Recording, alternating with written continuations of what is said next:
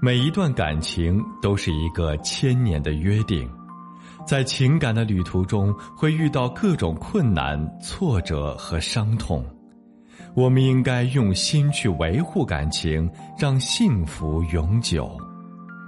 我是苏博，本内容由维情集团整理，与您分享。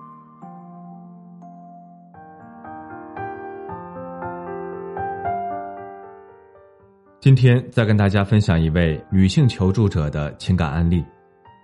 她说：“我本来是在省会工作，有着一份不错的工作，也有着多年开拓出来的朋友圈。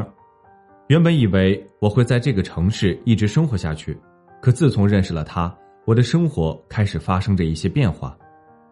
他是我们公司销售部门空降的经理，他的精明干练以及成熟男人独有的魅力深深吸引了我。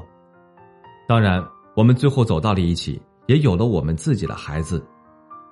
婚后两年，由于他多年拼搏攒下了一笔积蓄，他决定回家乡创业，而我也毫不犹豫的支持了他。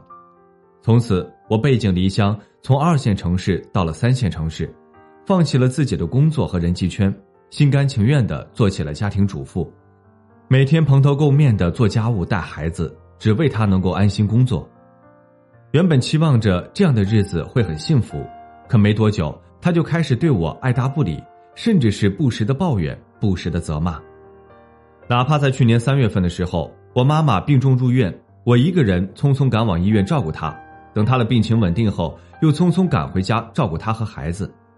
可他不但对我妈没有一丝丝关心，对我没有一丁点的心疼，居然还责怪我的离开。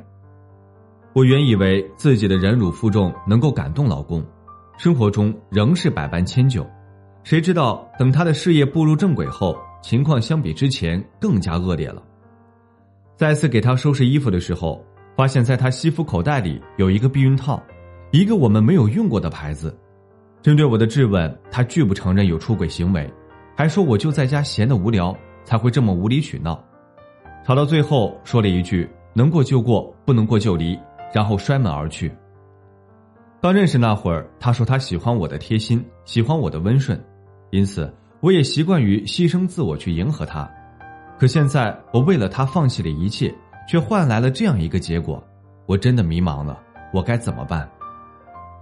其实，像这样心甘情愿为爱付出一切，最后却以离婚收场的事情不是个例。